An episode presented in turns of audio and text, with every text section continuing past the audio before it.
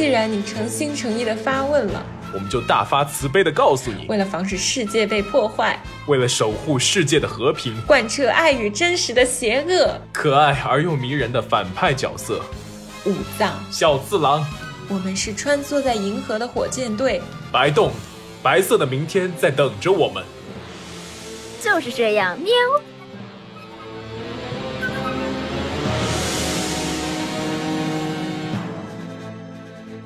大家好，我是阿驼，我是小西，我是央子，欢迎来到大俗小雅。大俗小说三位生活在纽约、旧金山、海德堡打工人，每周陪你一起跨时差谈天说地。那么今天这期节目呢，是为了庆祝即将到来的六一儿童节，应该是我们发节目的这一天呢，刚好就是六一儿童节。是的，我们希望可以带大家回忆一下我们小时候看过的一些非常有印象的动画片。先从我们国产的动画片开始讲起吧。我小时候，我不知道大家是不是都有看过这个《我为歌狂》。我记得里面有非常帅的一些玩乐队的男孩子们，然后还有一个非常飒的一个叫 Maggie 的玩女团的女孩，大家都会喜欢里面的唱跳歌曲，然后跟着这个音乐一起唱。这样，这个动画我没有看过诶，不过今天我看稿子的图。觉得这个 Maggie 的穿搭真的时尚是个轮回，跟 Lisa 现在很多打扮好像，就是那种 BM 风的，呃，很紧身的上衣，然后下面一个阔腿的牛仔裤。那个叫什么？千禧年？Y two K 对对对，重新流行起来了嘛。嗯，因为我记得那个时候那个年代不就是在流行这种喇叭裤，宽宽的那种，就记得小小学的时候还一定要拜托父母就去买那种下面很宽的那种。小时候呢，我都会想要去买那种号特别大的校服裤子，然后就显得那个整个裤子都 拖在地上。我也是，对，就是跟拖把一样，真的。就是什么都要是超大号，那时候校服，然后袖子一定要是长到能甩的那种。对，然后我还会去专门买那种男生的款式，让自己穿起来非常酷炫的这种感觉。因为这个裤子很长嘛，然后你就会一直在地上踩。现在想起来有点恶心啊，就是会踩成那种非常烂的一个裤脚，然后小时候就就非常潮。这个动画片给大家留下印象最深刻的肯定是里面的主题曲《我为歌狂》。嗯，我后来才发现这里面的歌曲都是胡彦斌写的，而且胡彦斌就是通过制作这里面的歌曲而一炮而红。我觉得他是一个非常有才华的人。那阿童给我们来一段：我的舞台我自己建造。要让全世界看到我的剧本，我自己写好，相信自己永远是个主角。阿童现在已经能够非常自如的飙出高音了。我们下一个这个画风传的也太多了吧？我们是怎么从我会歌狂跳的葫芦娃的？我们强行扭过来，因为我们现在在说国产的动画片，所以葫芦娃是不得不说的一张啊。葫芦娃是一个就是大家小时候都看过的童年经典，而且是横跨 N 代人吧，应该八零九零啊都看过。对这个作品印象比较深的，它好像是那个上海美术电影制片厂。哦，真的，出品的里面这些动画制作好像是从皮影戏哦，对对对，灵感，他们的那些动作都是一帧一帧的。你看蛇精跳舞都是那种皮影戏的感觉，很有民俗的那种美。对，很有就是把那种我们的文化给融合到这个动画片当中的感觉，就很有中国特色。就其实你过这么多年再看，就是国产动画片，你还是会觉得《葫芦娃》真的是一个非常好。而且那个年代上下的国产动画片，其实都很有中国古代或者民俗的很多美，比如说《大闹天宫》啊，还有《小蝌蚪找妈妈》，都有那种国画的意象。那我们想，大家可能印象最深刻的还是那句“妖精还我爷爷，爷爷爷爷爷爷”。对我印象当中比较深刻呢，就是妖精还我爷爷。然后他们每个葫芦娃都有一个非常特别的能力嘛。嗯，那我想问一下，你们那个时候对哪个就是葫芦娃印象比较深刻？我对娃其实没有特别深刻的喜爱，因为我觉得他们几个都是各有各显神通，各有才能嘛。最打动我的是穿山甲，我觉得他真的好可怜啊。对，而且他最后也牺牲了，就是。爷爷和娃们最后团团聚了嘛？但是穿山甲就是被那个石头压死了，我觉得好可怜。哦，你这么说，我突然想起来，我开始都忘记了。不过这个故事虽然我们刚刚说那么欢乐，其实我一直觉得它是一个挺悲伤的故事。它整个的风格都有一种淡淡的忧愁吧。你你是怎么看出淡淡的忧愁的展开？因为他们中间有很多的波折，其中最让我印象深刻是子娃，就是最小的那个小娃，他是中了离间计，因为他是被那个蛇妖的毒汁熏陶长大的小孩，所以他从葫芦出来，他都不认识爷爷和他六个哥哥，他以为蛇精是自己的对他不懂，就是有一种认贼作父的感觉，然后还被离间去伤害自己的手足，爷爷非常的伤心。其实我当时看到那一段的时候，我超级难过，我就觉得这种离间计好像是最让人意难平的。平常读历史也会最难过，就是什么袁崇焕啊，然后岳飞这样的故事。所以我觉得嗯当时我看这个动画片的时候，我觉得他真的是很懂得运用这些元素来构建故事。我当时看的还觉得爷爷的那种无私的爱都很感人，包括他的那些奉献。其实我是一个看不得悲剧的人，我每次看剧我都代入感极强，我就会觉得看到主人公被迫害，我心里就提心吊胆，我就特别害怕葫芦娃会是一个悲剧。但是好在，就像小溪刚刚说的，他最后还是把故事圆回来了，算一个大团圆的结局吧。除了穿山甲，对，除了穿山甲，其实我觉得爷爷这个人物是本来就带着一种悲凉的底色的，对因为他就是一个人住孤老无在一个深山老林里，对，嗯其实现在长大了，可能我会跳脱出来这种情感代入，会去，因为我现在也是一个 写字的人嘛，我就会去看整个故事的框架和结构，跳脱出来去分析的话，我觉得它的戏剧张力和整个的节奏的紧凑性真的是让人拍案叫绝。嗯其实还想稍微提一下，我很一直以来很喜欢的一个播客，它叫做硬影像。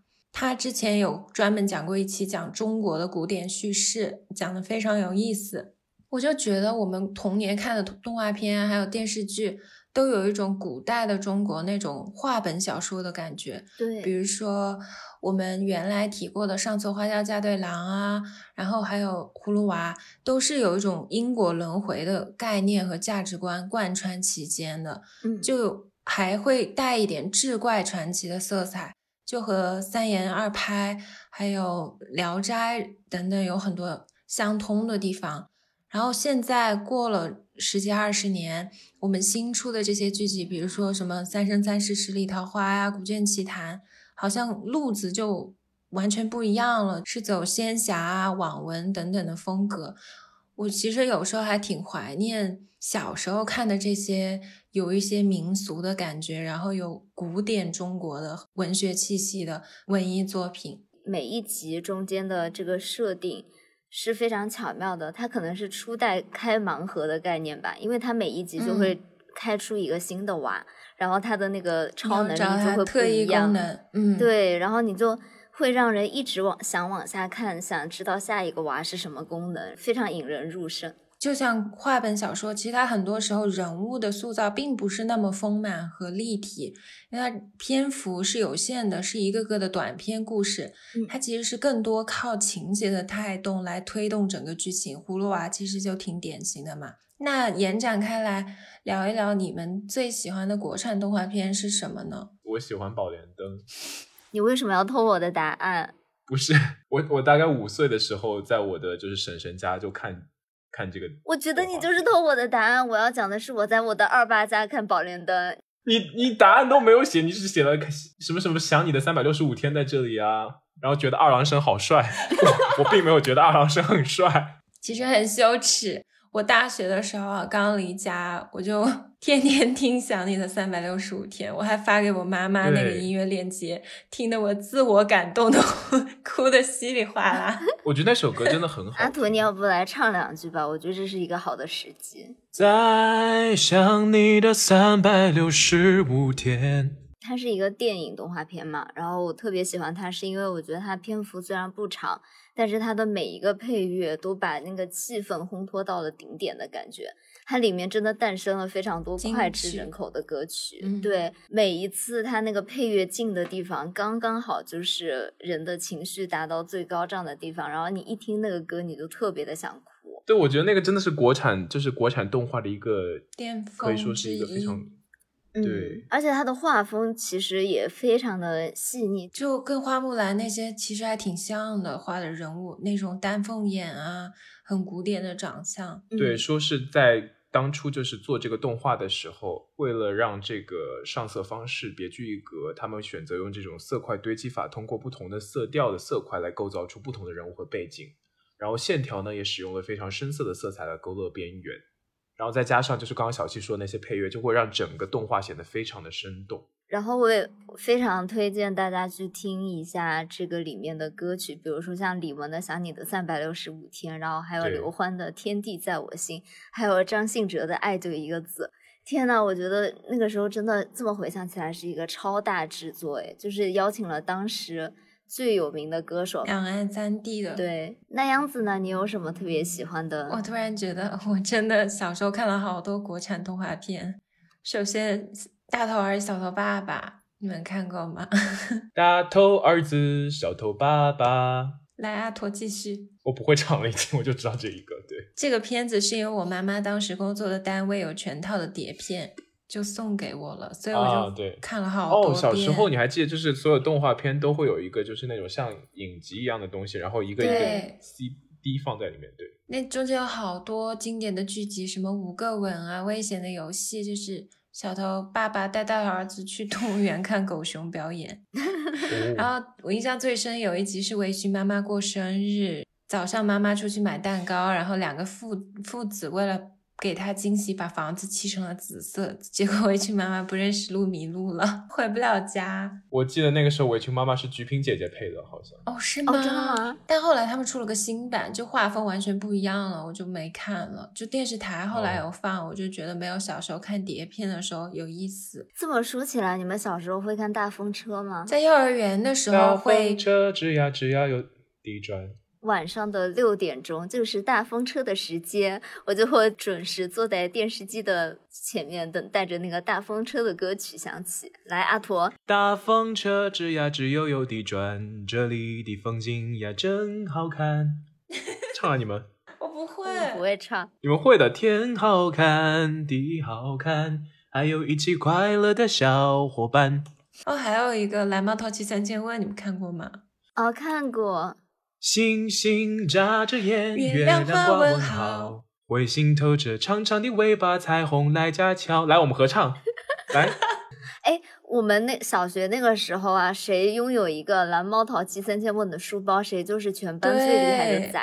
我当时长到十二三岁，还认识了一个，其实现在想只能叫哥哥，但当时我都叫人家叔叔的。我爸爸的朋友就在蓝猫淘气三千问做设计，就哇做画好厉稿害那些。对，我记得那个动画片的出品人是欧阳长长对，他是湖南台做的，对就他们那个时候周边真的做的很好很，全。就除了有书包，还有文具盒什么的，还有书，对，而且它那个文具盒是那种有好多个分层的文具盒那种感觉。那个小时候真的就是一个整整套的系列，真是童年。说起这种科普的动画片啊，你们小时候有看过《海尔兄弟》吗哎？我以为那个是比我们要更早一点的年代，哎，那个不哦是八零年代的片子吗？我怎么觉得我好像这两个是差不多的时间一起看的？那是很小，我很小时候看的，大概是三四岁的时候看。但我有记得我们家的冰箱有贴那个海尔兄弟，那是一个冰箱的品牌，真的觉得很厉害。它就是一个品牌做了一个周边，全国人民就都知道了海尔兄弟。对所以这个品牌做动画片吗？对啊，啊，好厉害！原来如此。我有记得那海尔兄弟有一个黑一点，一个白一点，还穿着那种小裤衩。对，最开始是一个就是动画公司为海尔制作了一个广告，然后就是这个当时的海尔的执行长和创办人对，然后觉得这个动画片貌似效果还不错，于是就干脆就拍成了一个动画片，对啊本来，是个广告。那个歌你肯定知道，就是那个雷欧之歌。我我知道奥特曼的雷欧，雷欧，雷欧欧，那就是跟那个海尔兄弟身高比较像的，还有另外一个国产动画片的主角哪吒传奇。哪吒传奇，其实我小时候并没有非常 get 到这部动画片，但是我前段时间呢，在小红书 惊奇的刷到了它，然后居然给我看哭了。啊，就是有个博主，他做了一个短视频讲哪吒传奇。哦，真的吗？事情是这样的，就是我觉得小孩儿的时候真的是很懵懂，完全没有看懂这个中间的很多纠葛。你来给我们讲一讲。你们还记得里面有妲己和纣王吗？嗯，但他们不是主角吧？不记得了，我只记得有个石矶娘娘。，对，其实小时候根本就没有注意这条线，现在回想，这条线其实是很催泪的。那个妲己呢，它其实是一条九尾白狐，它的尾巴嗯上有九个叉，就是有九条命。它最初的时候就是对纣王一见钟情，就爱上了纣王。然后他是因为被纣王射了一箭射伤了，现在想可能是有点斯德哥尔摩，然后他就觉得纣王英俊英俊帅气，就渴望变成人。其实跟海的女嗯儿的故事很像。然后他听说石矶娘娘修成了人形，他就很希望能够取点经，然后跟石矶娘娘一样，他就去求石矶娘娘，但石矶娘娘就拒绝了他，就说他你有九条命，那你就自己去尝试。然后得妲己就到处去找仙草，冒着生命危险去摘啊，就损失了性命，然后自己也吃毒草之类的，就只剩下三条命，历经磨难，她就变成了一个绝世美女。然后为了和纣王相遇，他就在后花园试图接近纣王，反正后面就是跟《封神榜》的故事很类似嘛。你这么一说，我觉得这故事感觉让让我想起那个陈浩民版本的。《封神榜》就是嘛，那也嗯是童年对对对记忆了。然后最后面的故事大家也知道了，就是纣王自焚了嘛，然后他们一起在摘星楼陨灭了。但其实嗯我当时都没有注意到，这个故事其实有个小小的反转，就是嗯纣王他最后面跟妲己坦白说，他其实早就知道他的妃子是狐狸变的，然后他说自己宁愿负天下人，也绝不负妲己。哦，我记得这一段，对我记得这一段。我小时候真的完全没有印象哎，对这一段，我童年最意难平的童话故事就是《海的女儿》，因为我当时觉得那个王子怎么可以这样，就是完全不记得美人鱼，然后美人鱼为他付出了那么多，他爱上了别人，一个人愿意为你刀尖舔血的，然后去变成人形，他居然都感受不到那个女人的爱，然后以为救他的是另外的公主，然后娶别人，我就觉得很难过。但现在看哪吒传奇的故事，我就觉得，哎，这种双向的爱着对方其实挺美好的，哪怕要与世界 为敌。突然走向了严谨挂 来一个动画片，小时候的我们可能真的 get 不到。但是其实那个时候我对就是纣王最后的那个故事线还挺感动的。哇，阿驼，你小时候就看出来了。我小时候只有印象的是那个哪吒他妈怀了一个肉坨，哪吒自刎什么的都蛮动人的。这个故事真是经久不衰啊！最近拍的电影又火了，嗯，我觉得真的是哪吒这个 IP 真的是在我们的文艺创造者的嗯作品当中不断的出现。是的，那我们说了这么多的国产动画片呢，其实我们那个时候看了还有非常多的日本的动画片。对，我想说的话，可能大家最熟悉的就是小丸子，其实到现在我还有在看。我也是。是 你们知道小丸子有德语版吗？我知道配音版。那个是动画有点老旧哎，我们是在 YouTube 上有一个就是搜罗世界各地各个国家版本的小丸子。对，嗯，虽然大家应该知道啊，但是说我们还是简单的给大家梗概一下小丸子的故事吧。呃，小丸子呢，主要讲的就是一个生活在静冈县清水市的一个平凡的三年级小学生的故事。然后呢，它主要是描绘了小丸子以及周边的家人、同学关于亲情、友谊或者是一些生活方面的事情。每个出现在这部作品的小丸子身边的人呢，都非常角色鲜明，然后都很有记忆点。小小年纪谈起理想一串串，想打专家，想做博士，想出唱片。老爸老妈老师老友都夸赞，想来容易说来简单，做做就难。要学跳舞，先学会走路；要数一百，先数一二三。要过明天，先过好今天。瞄准目标，看噼清。里啪啦，噼里啪啦。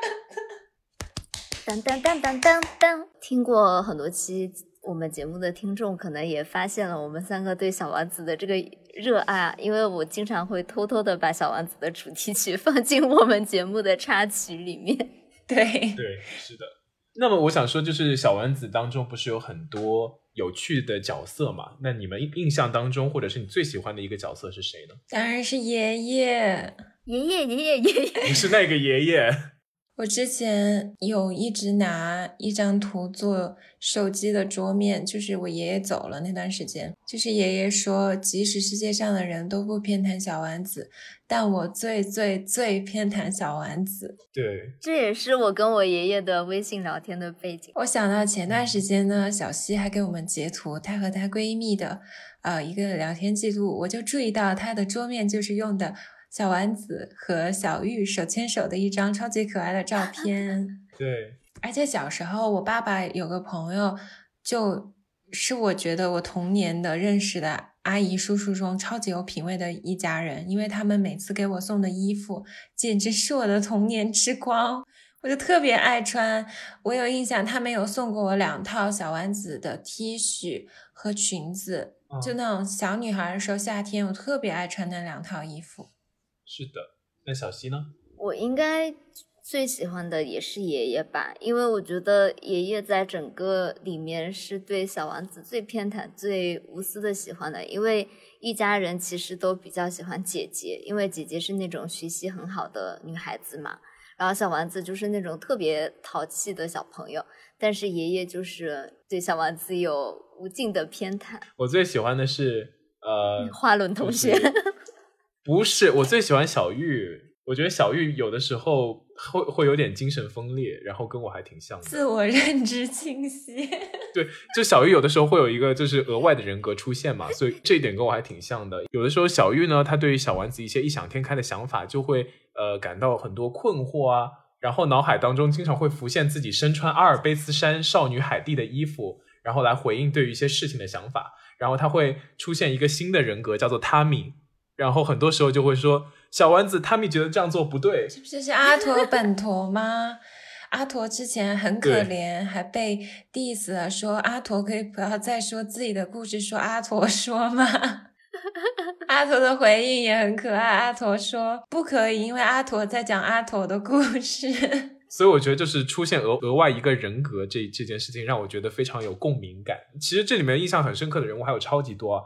比如说，就是那个花轮同学，对吧？我印象最深刻的是花轮的妈妈，真的好美哦。他爸爸也很有风，就是很有风度。我对他爸爸没印象了。我比较印象深刻的是花轮的管家。哦，对，我也特别喜欢秀大叔。嗯，对。然后花轮每次就会见到，就是班上同学都说：“哦，嘿，baby。”对。然后要撩一下他那个 S 型的刘海，感觉喷了很多发胶。往常应该会觉得这种人有一点油腻，但是花轮就不油腻，就很神奇。这就很惊讶，为什么花轮居然就是可以就是 hold 住那个刘海？还有这羞耻的台词。然后呢，还有一个非常喜欢花轮的，就是美环同学。哦，对。每次看到花轮都说我的我的爱情像就是热火一样在燃烧，你有感受到我的爱吗？哎，那个一直会说话，一直会说不，你们哦不是那个猪太郎呀？哦对对对，因为就是不是那个猪的叫声嘛。阿陀真是小丸子十级研究选手。这里面每一个角色我都觉得他们都有自己的魅力嘛。我觉得这个作者能够把这个每一个班上的这些小朋友的每一个人格魅力都发挥的这么极致，我觉得是一个很厉害的地方。嗯嗯。那么你们印象当中比较深的故事是哪个呢？那我觉得小丸子这个故事它最大的魅力，就是因为它有很多很多集，然后时间线非常长，所以涵盖的话题是你真正生活里面会碰到的每一个话题。它有一种细碎生活的陪伴感。对，而且就是它的每一集故事都真的写的非常的贴近生活，就不是那种很悬空的动画片的感觉。他真的能够进入到我的生活，而且小丸子是一个很丧的人 哦，他真的就是大家成年以后就会跟他的这种丧丧的感觉无限的共情。对，我觉得他真的是就是感觉是反 PUA 的始祖。对对，跟厉老师是一个类型的人。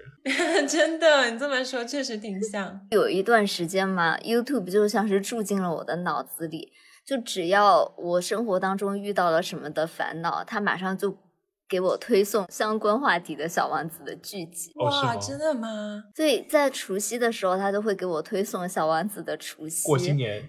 然后有的时候他就会给我推送小王子想点外卖。然后下雨的时候他会给我推送小王子害怕打雷。好可爱啊！有一次我好像感冒了，他也给我推送了一集小王子感冒的那个剧集。然后还有。我觉得印象最深的是有一次他给我推了一个，嗯，咖啡是大人的味道。对，那集真的非常的可爱，因为喝咖啡就是我非常日常的一件事情。所以我就觉得小丸子就像是我生活当中的一个平行世界，然后他就在跟我做着一模一样的事情，然后互相陪伴的这种感觉吧。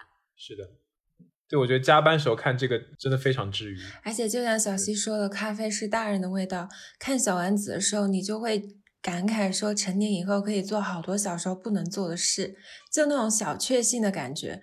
比如说昨天我去逛超市的时候，我看冷冻柜里面有那种巧克力冰淇淋，我就买了。我就想小时候我妈妈就不让我吃，就说小朋友一天不要吃太多冰淇淋，你最多吃一根。我现在就昨天我晚上一口气吃了两根，我就觉得好快乐，就是我长大了，我就可以做自己。成年人真快乐。但是很残忍的是，今天我回想起来，我就想这么胖的东西我居然还吃，然后我就把剩下的冰淇淋送人了。真的非常有执行力。然后我还特别喜欢小丸子里面有一个旁白的声音，我不知道那个旁白不是一直在吐槽他吗？对啊，我就觉得那个旁白真的超级无敌可爱，就像是说出了我心里的声音。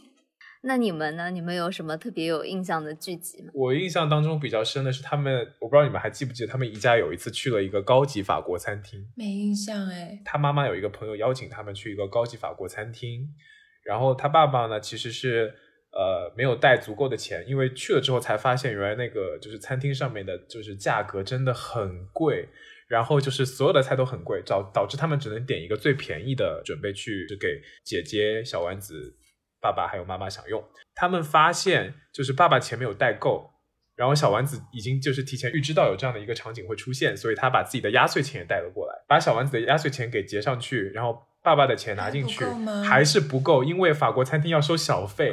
好可怜，对，就是加上小飞，后来他们没有办法，爸爸就赶紧给他给在家里的爷爷打电话，老爷子你赶快送点钱过来。然后爷爷在那边就是感觉呆呆的在那边讲说，你们不用给我带就是礼物回来，不用紧的，你们不用给我带外卖回来，不用这么孝敬我。然后但其实是爸爸很急的说，老爷子你快听我讲话，我要你送钱过来吧，我们在这边现在很尴尬。哦，我刚刚又突然想起了一集，有一集是小丸子特别特别想吃草莓。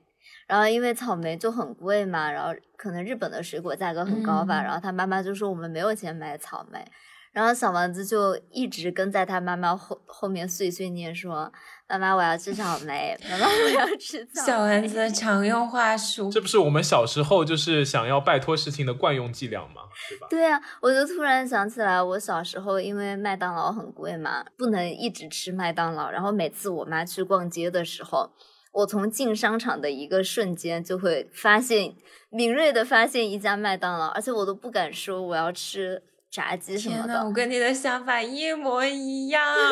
我小时候是特别想吃肯德基，我就希望慢慢的影响到我妈妈，然后让她最终同意这件事情。你们在借助心理学的那个叫什么，不断的增强她潜意识里。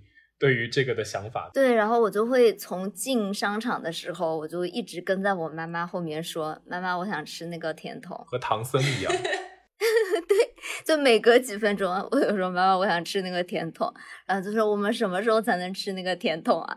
我妈就一直在那里试衣服，就走的很累，她又不给我买，我就一直跟在她的后面，然后我就一直在那里说我们什么时候才吃麦当劳？我们什么时候才吃甜筒？而且我会专门找那种有售货员在旁边跟他讲的时候讲，他就因为这样就是就让他会觉得 尴尬。对，你很坏，小西，小时候。我觉得你用的很多伎俩跟小丸子很像，因为小丸子也是在他妈妈，比如说有旁人，因为他妈妈是一个很爱很爱面子的人嘛，嗯，然后有朋友来的时候，他就会在有朋友来的时候特地跟他妈妈说：“妈妈，我要吃那个，你看我们家这么穷酸都不给我买这个。”对，然后对对，你看我们家这么穷酸都不给我买这个，然后他妈妈实在不好意思。然后最后还是给他买了。所以我觉得小丸子经常都会用那种很让人尴尬的伎俩，就是故意让人尴尬。他总是在家里面很多人的时候说：“我们家这么穷才吃不起这个呢，我们家这么穷才喝不起咖啡呢。”然后他妈妈就碍于面子，就会满足他的一些无理的要求。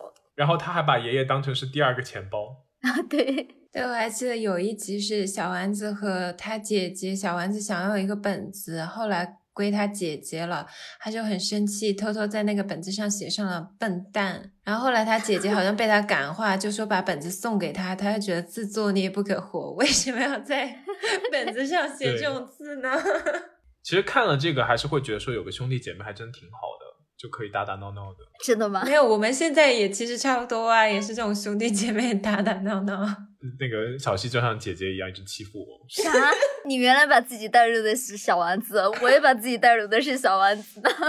那呢？除了就是像小丸子这样一个就是很丧的人之外，还有另外一个很丧的主人公，那就是我们大家都很熟悉的野比大雄同学。真的，讲实话，我小时候看哆啦 A 梦有一点点看不下去，就是我觉得大雄这个人太丧、太懒了。我对，我无法忍受这种每天不做作业还希望小叮当帮他写的人。哎，对我每次看到就觉得好生气哦。对，这恨铁不成钢是吗？有一种。但总体来说，大雄还是一个非常善良的人嘛。每天过的都一样，偶然会突发奇想，只要有了哆啦 A 梦，幻想就会无限延长。快乐时与我分享，难过时陪在身旁，掏掏他的神奇口袋，就能把烦恼遗忘。求传说的宝藏，冒险到远方。昂昂昂。哆啦 A 梦和我一起，让梦想发光。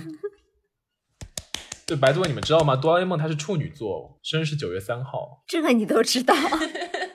其实我对哆啦 A 梦印象最深刻的是它的耳朵和颜色。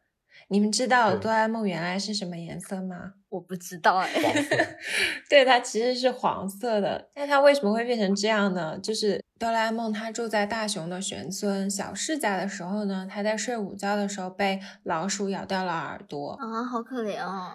对，而且他更可怜的是，他被咬掉以后就被他当时的女朋友叫咪咪的一只机器猫嫌弃了，就跟他分手了。而且他哆啦 A 梦还后来跟大雄在成了伙伴以后，还跟着大雄一起穿越去找咪咪这只猫。然后他当时还特别不好意思，机器猫啦，他就脸一直红红的，说到他女朋友的时候，找到了咪咪，但是咪咪已经被废弃了，就是一个旧旧的、已经不能用的猫。然后他就想办法和大雄一起修复了咪咪。但咪咪醒来的时候就不认识哆啦 A 梦了，他就说你是谁呀？然后他看到哆啦 A 梦的样子，他就说你怎么长得这么奇怪？就还嘲笑哆啦 A 梦呃没有耳耳朵，哆啦 A 梦就很难过，因为他再一次被抛弃了。哦，对。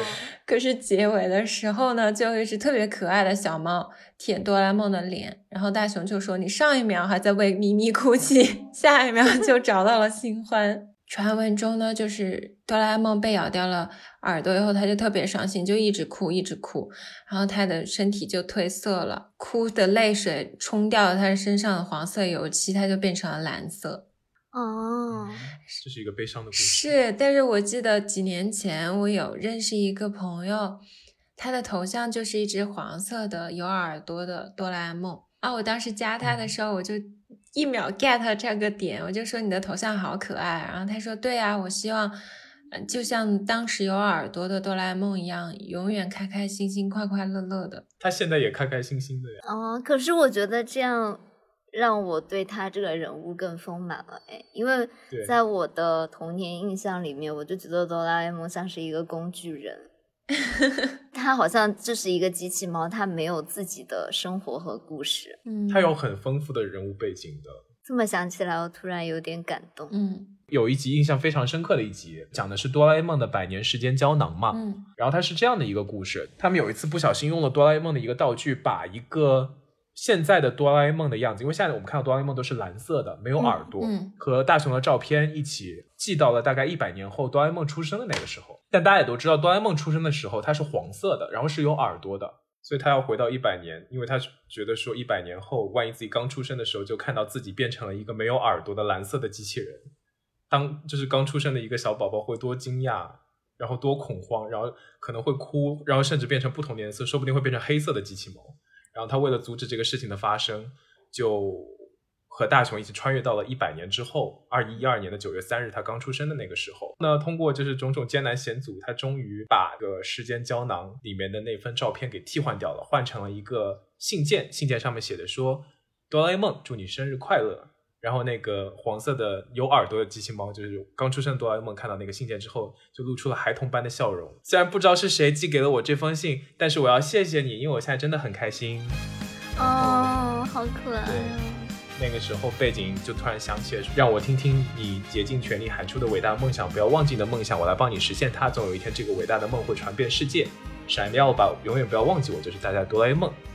我觉得就就像他的名字一样，就是哆啦 A 梦一直都是一个不断的给呃身边的人带来梦想的一个存在吧。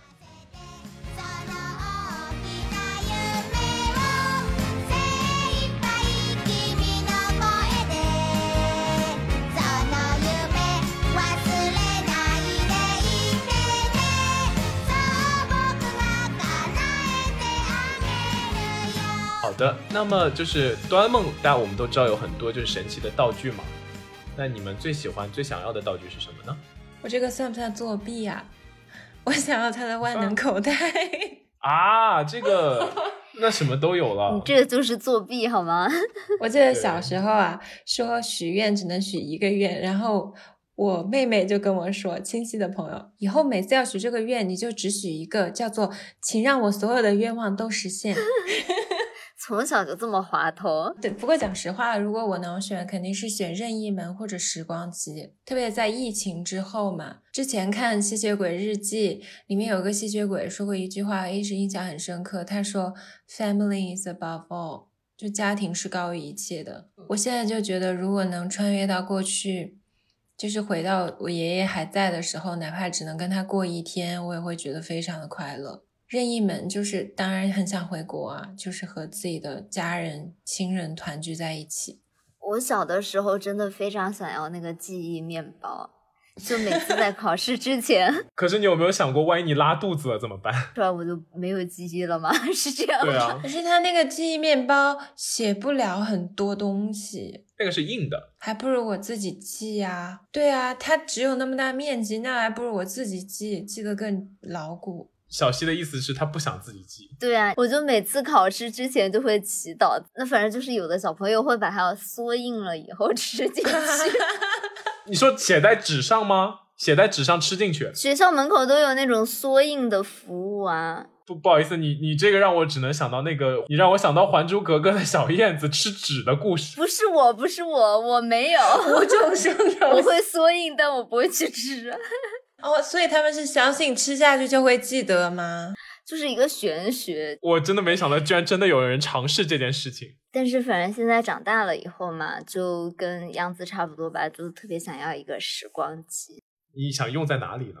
嗯，就我也很想回小时候去看看，因为啊，我觉得时间这个事情就是一件，可能就是人一生会面临的一个悖论吧。你总是有一种想要回到小时候，然后万一你做的不是这个选择，你想要看看做别的选择会不会就是很不一样的一生，或者怎么样。我有点不，我有点不太想，不太想去以后诶，我会不想看到以后会发生什么事。我觉得有了时光机，你就会有那种侥幸心理。比如说啊，你就是先回以前改变你的一个选择，然后再回以后 看看这个选择好不好。如果不好的话，你再回以前。但是我可能不会用这个时光机。这么想起来，时光机是一个很可怕的东西。我我现在突然有点不想拥有了。嗯我觉得如果你只是在旁边 observe，然后不对就是时间线造成任任何影响，我觉得是 OK。但是如果你去干预的话，我觉得有可能会引起一些问题。我想要的是，如果电话停，不知道你们知不知道这个东西，就是他可以对着这个电话亭说，如果这个世界是，就可以创造出你所想要的世界。就比如说，就是我希望这个世界没有新冠病毒，那这个世界就会没有新冠病毒，好厉害啊！我怎么对这个东西完全没有印象呢？就会创造出一个平行世界，没有新冠病毒。我小时候看哆啦 A 梦，我就觉得这真的是就很像《聊斋》，是书生自己构建出的那种对，世界。这个创造这个漫画的，其实也有点就是像哆啦 A 梦这样一个万能的机器猫，然后它无限的忠诚于大雄这么一个废柴的人设，就非常不合理呀、可能也是给很多像大雄一样的小朋友了一些慰藉吧。就毕竟不是每一个小朋友在班里面都是那种出类拔萃，然后大家都很喜欢的小朋友，那他们就要从小没有任何梦想的活着嘛。那这个动画可能就给了他们一点点的希望。那我们下一个要讲什么呢？数码宝贝吗？你们有看过这个动画吗？没有，你不是看过吗？我没看过数码宝贝。我觉得数码宝贝和神奇宝贝都是小时候男孩子特别疯狂喜啊，欢看。我也喜欢看神奇宝贝。数码宝贝我是中午看，就没什么印象。对数码宝贝，它应该比神奇宝贝晚吧？学德语的时候，我记得早上去那个全家买咖啡，我有听到《Butterfly》这首歌，就数码宝贝的主题曲。無限大な夢の後の何もないようながじゃそうさ愛しい 思いも負けそうになるけど捨てしがちな目地だらけの頼りない翼でもきっと飛べるさ。Oh my love 阿驼真的带了柔情滤镜诶，这首歌的原唱完全不是这种风格，就有点像《灌篮高手》那种热血风，被阿驼唱出了抒情的风格。那个时候，刚刚杨子也说我们还有看那个《精灵宝可梦》嘛，它现在是叫《精灵宝可梦》，之前叫《神奇宝贝》。啊，我觉得那个时候看这个动画片的时候，其实还挺挺热血的，因为他们最开始的主人公都会有一个非常明确的目标，比如说我想要成为宝可梦大师。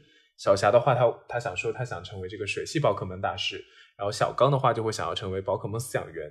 然后我就觉得他们是在通过不断的升级，通过人生的试炼，一路上就获得新的宝可梦、新的伙伴，然后一起努力走向成功，就感觉是非常明媚的人生版图。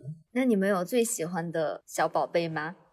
有啊，不是小宝贝是什么？Pokemon。哦，那你们有最喜欢的宝可梦吗？我最喜欢可达鸭，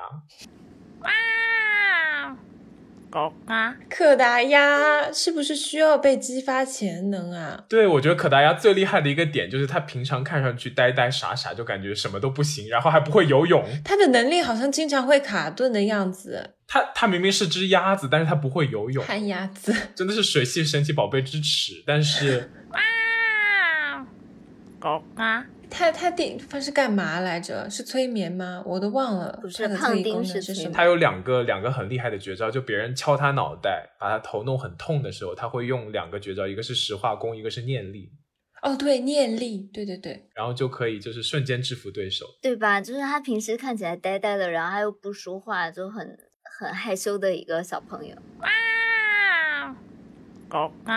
我要揭穿小溪，他是一个自己家里有小火龙的人，他竟然在这里说他最爱可达它鸭。现在的背景有一只小火龙，对不起，我的小火龙。你让在你每天侍寝的小火龙作何感想？不是你的，你难道你不应该最喜欢小火龙吗？对。我觉得小火龙是长得最可爱的，因为我的这只小火龙它笑得非常的开心，给人一种治皮卡丘愈的不服感觉。。你刚刚说小火龙长得最可爱，皮卡丘不服哎。ピカピカじ皮卡丘有点太大众情人，大家都喜欢皮卡丘。ゃビーガンビカビカン话说回来，我超喜欢小火龙的，我还喜欢有个很冷门的叫成龙拉普拉斯，你们记得吗？ 成龙不是那个吗？就是有一个壳可以坐在上面，对到处游，在水上的。它是冰系的。我喜欢他们，就是我从小有一个梦想，我想当一个驯龙女孩。我喜欢龙，然后我喜欢老虎、狮子这些。天呐，原来你是一个这样野性的女孩。我就看到那种老虎，我觉得好美啊！虽然它们真的不适合宠物，因为它们有自由不羁的灵魂，也应该在野外。但我有时候看一些驯养老虎的人，我之前有看过一个照片，就是一个外国人，他养了三只虎，那虎还是小孩儿的时候，他就跟他们拍照。后来那三只虎，对，长成了超级大的那种，亲他还是能很亲密的合照，我就很羡慕。可是感觉还是，你有看过一本书叫做《野性的召唤》吗？就感觉他们之后还是会那个野性会回来。对，那个纪录片名字也叫《养虎为患》，中文的名字。嗯，Tiger。对，但是我还是会很羡慕啊那。个。对，我们怎么没有讲火箭队呢？忽然想到，火箭队才是这个主角好吗？真的主角。谁来跟我？谁来跟我配合一下？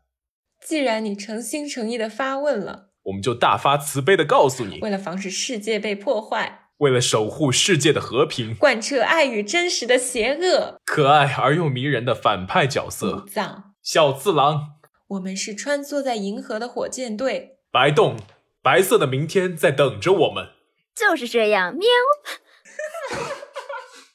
其实那个时候，就男生可能还会看一个就是另外的动画片，叫做就是呃四驱兄弟嘛。我也会看啊。对，然后小西的话，那个时候还是个男孩子嘛，所以他经常会玩一些，所以他那个时候也会买一些就是赛车模型，对吧？然后小西那个微博一直都是个男的，我都跟他说过一次，你可以改一下性别，他到现在还没有改。我没注意这个事情哎。所以小西那个时候会玩赛车游戏。呃，我不擅长打游戏，但是我很擅长制作模型。就我小时候很喜欢做这种赛车模型。这里给听众们科普一个冷知识，就是小西和我们音乐剧那一期的嘉宾阿松同学呢，都做过一个心理测试，他们两个是同一型人格。对，你这样的误会越来越大了，说的我就像是一个直男。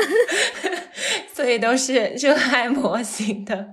没有，我现在倒不会做这种模型啦，只是小时候我会非常想要把你你做赛车模型嘛，不是它那个尾翼的地方你要贴贴纸上去装饰它，对，我非常苛求要把那个贴纸贴得很完美，要两边对齐。哎，其实我觉得这个做赛车模型对你现在做建筑模型，说不定也有些潜移默化的影响。你不觉得你那些就是强迫症的症状，其实有一些从是从那个时候带过来的吗？好吧，是吧？你看他，他非常同意我这个，对啊，但确实是我从小就还蛮喜欢做这种乱七八糟模型啦。就你喜欢动手的，动手类别会比较多。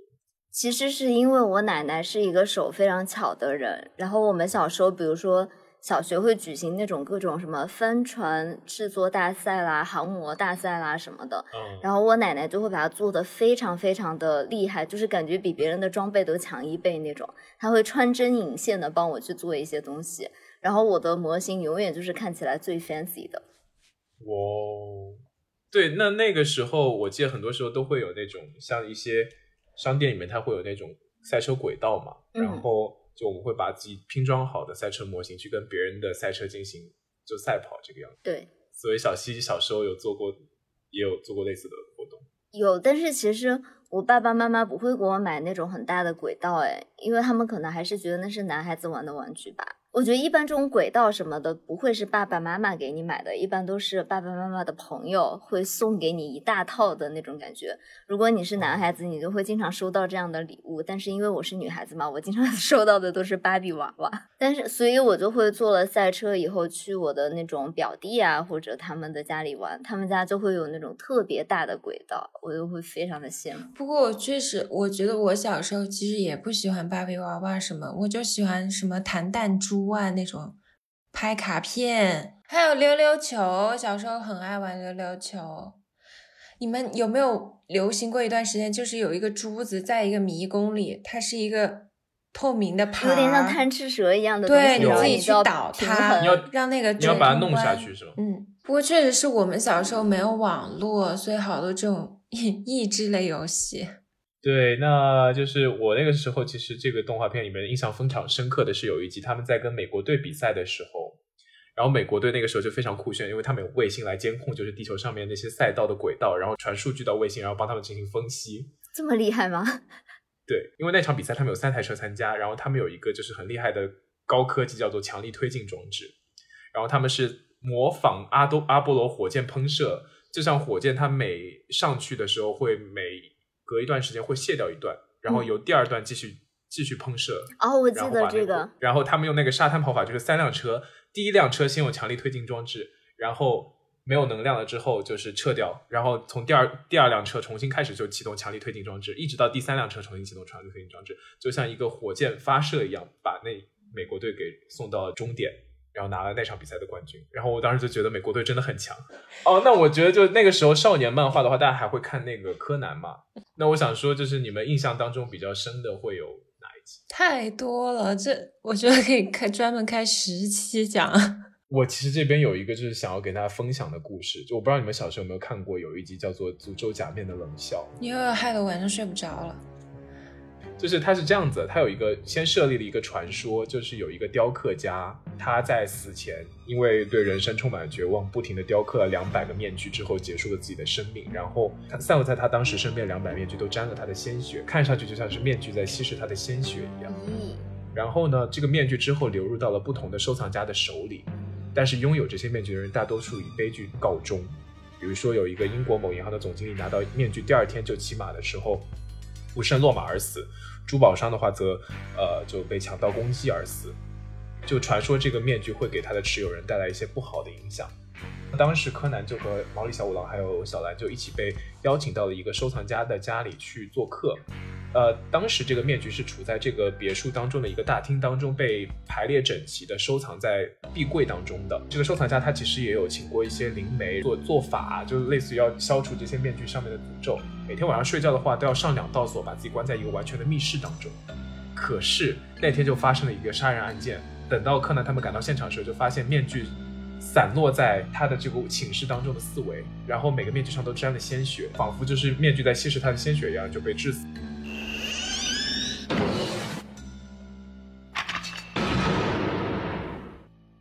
后来发现是凶手是通过把面具从类似于门上有一个像天窗一样的部分，一个一个放进来，然后用一个橡皮筋把它们给串起来，串成了一长段。最前端放了一把尖刀，凶手用一个木板一样的东西推了一下那些面具，然后用那个尖刀刺死了那个收藏家。看上去就营造出一个密室杀人案，感觉像是呃面具把他的鲜血给稀释掉一样，感觉就像是面具完成了一个诅咒。我觉得那个面具看起来真的很吓人。我小时候就特别害怕那种日本的面具，天狗面具之类的那种是鬼的面具，红色的，红色的那种。哦，倒也不是，就是那种白色的面具，我觉得非常。能剧的那种，对对对对对，我还收过，我喜欢那种哎，我还看过一本小说，就叫《面具》。其实现在很多日本餐厅也会放那个，就总觉得他带着一种诡异的笑的感觉，因为他那个嘴角总是这么嗯往上的。其实当初最开始我们小时候的柯南跟现在柯南是有点不一样的，现在的柯看的柯南是已经被和谐过的。啊，真的吗？对，因为作者他也会，呃，为了给小就是小孩儿也要看，他中间有很多嗯变革的柯南。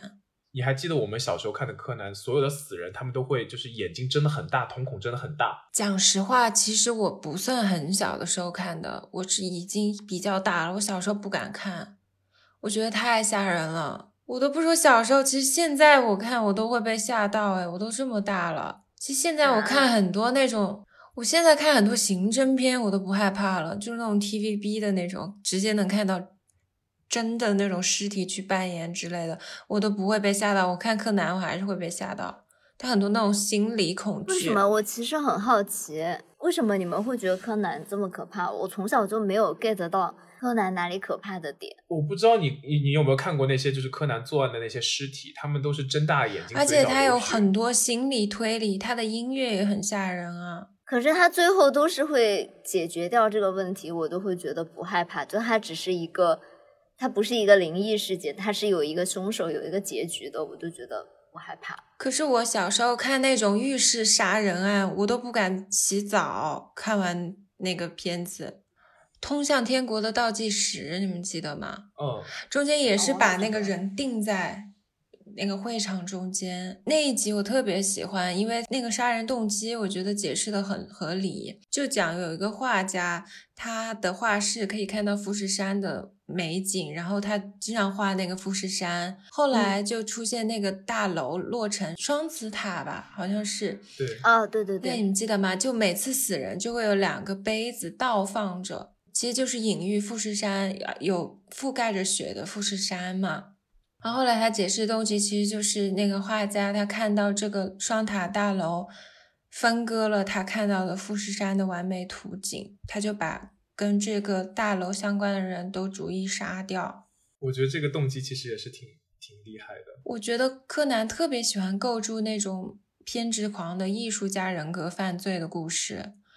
剧场版里面还有两集，一个是那个站立的乐谱，也是讲一个音乐家的调、哦调音师去杀人，就是那个绝对音感真的非常主角光环，就是 柯南一个唱歌走调的人，靠绝对音感能够去打电话隔空求救的那个情节。还有那个引爆摩天大楼，这个跟小西有点关系。那个建筑师的故事，他就是设计一系列的爆炸案，因为他对三十岁之前自己设计的建筑都不满意，所以他要把自己的作品全部摧毁掉。这个真的就是非常偏执，对呀、的人格了。嗯，感觉日本人可能有这个传统，就原来芥川龙之介写那个《地狱变》的时候，也是讲一个画家嘛，最后也是自杀的故事。除了这些可怕的情节，你们有没有磕过他的感情线啊？有啊，有我觉得我啊看柯南其实根本就没有在注意他的 探案情节，我都一直在磕 CP 你们。磕的是哪一对？你居然有磕 CP，我怎么不知道？我是一个非常矛盾的，我我被柯南吸引，就是因为他这个矛盾的感情线。就我自己是非常喜欢灰原哀的，我就知道，为什么？我也是非常喜欢灰原，因为我觉得她很符合你喜欢的那种女生的感觉。哦，好吧，就我是不喜欢小兰这个人，但是我又就是感觉他们这个 CP 线非常的虐，然后非常的动人，因为每次柯南有一点点的机会，然后变大，他都会去找小兰，我都会觉得，哎，就这种虐恋的感情吧。但是我又觉得柯南这么聪明的一个人，他配得上一个与他智力和双商都匹配的一个人，所以我就小更喜欢兰也还好吧？可是我觉得他对会员更多的是战友的感觉，嗯，啊，真的吗？对呀、因为他们是就是类似于是一个同盟，他们的目的是就是能够把黑衣组织。但是小哀是爱柯南的，我觉得。我知道小哀对柯南其实有感情，就我刚刚说的那一集富士山画家的那一集，你们还记得最后爆破的时候，小爱都做好了牺牲自己的准备，在那儿看表，就他们读秒，他自己留下来，因为他怕另外那个小女孩叫什么忘记了，读秒不准确，然后他就自己在那愿意留下来，虽然他最后还是被救走了，就觉得他是一个非常付出型人格的人。但是我自己，我其实还是很磕新兰这一对 CP 的。我有时候早上起来，我还会看那个 B 站的新兰剪辑，他们有一个视频叫做“我喜欢你比地球上任何一个人都要喜欢天哪！你每天是在看什么东西？”，因为我特别喜欢听那种日本声优说话，我觉得好好听，他们的声音真的很我动人。想说，其实他们都很不错，新兰都不错，都不错。但是我其实最喜欢的是大阪的服部平次和他的 我也我觉得很可爱。